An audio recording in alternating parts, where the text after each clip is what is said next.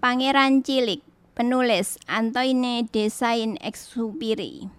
Pembaca Ririn Arumsari.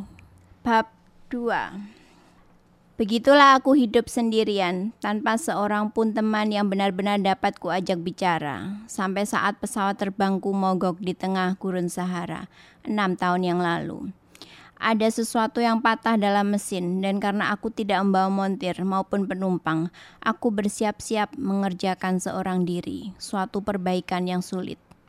Bagiku itu persoalan hidup atau mati. Perbekalan air minumku paling-paling cukup buat seminggu saja.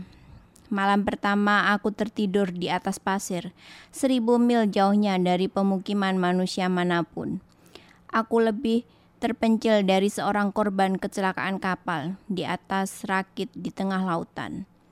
Maka dapat kalian bayangkan betapa terkejut aku ketika waktu subuh aku terbangun oleh suara lembut dan ganjil. Katanya, "Tolong, tolong gambarkan aku seekor domba."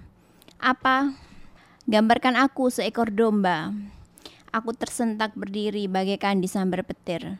Aku mengucek-ucek mataku berulang-ulang. Aku memandang dengan hati-hati dan aku melihat seekor bocah luar biasa yang sedang menatapku dengan sungguh-sungguh. Inilah potretnya terbaik yang berhasil kubuat kemudian. Tetapi gambarku tentu saja tidak secakap orangnya. Bukan salahku. Dalam karirku sebagai pelukis, semangatku dipatahkan oleh orang dewasa waktu aku berumur enam tahun dan aku tidak pernah belajar melukis selain menggambar ular sanca tertutup dan terbuka. Maka aku memandang keajaiban itu dengan mata terbelalak keheranan. Jangan lupa, aku berada seribu mil dari pemukiman orang. Sedang bocah itu sama sekali tidak kelihatan tersesat atau sekarat karena kecapean, kelaparan, kehausan, ataupun ketakutan. Ia sama sekali tidak tampak seperti seorang anak yang tersesat di tengah-tengah gurun, seribu mil jauhnya dari pemukiman orang. Ketika akhirnya berhasil bicara, aku bertanya, "Tapi apa yang kau lakukan di sini?" Maka ia kembali berkata, amat lembut, seolah-olah sesuatu yang penting sekali. Tolonglah gambarkan aku seekor domba. Apabila suatu keajaiban terlalu memukau, kita tidak berani membantah, betapapun tidak masuk akal.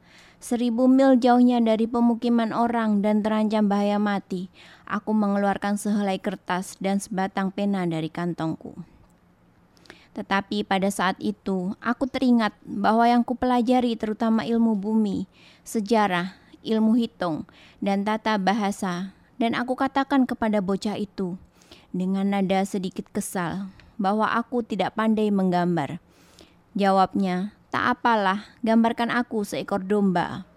Karena belum pernah menggambar domba, maka aku buatkan untuknya salah satu dari kedua lukisan yang mampu kubuat, yaitu ular sanca tertutup.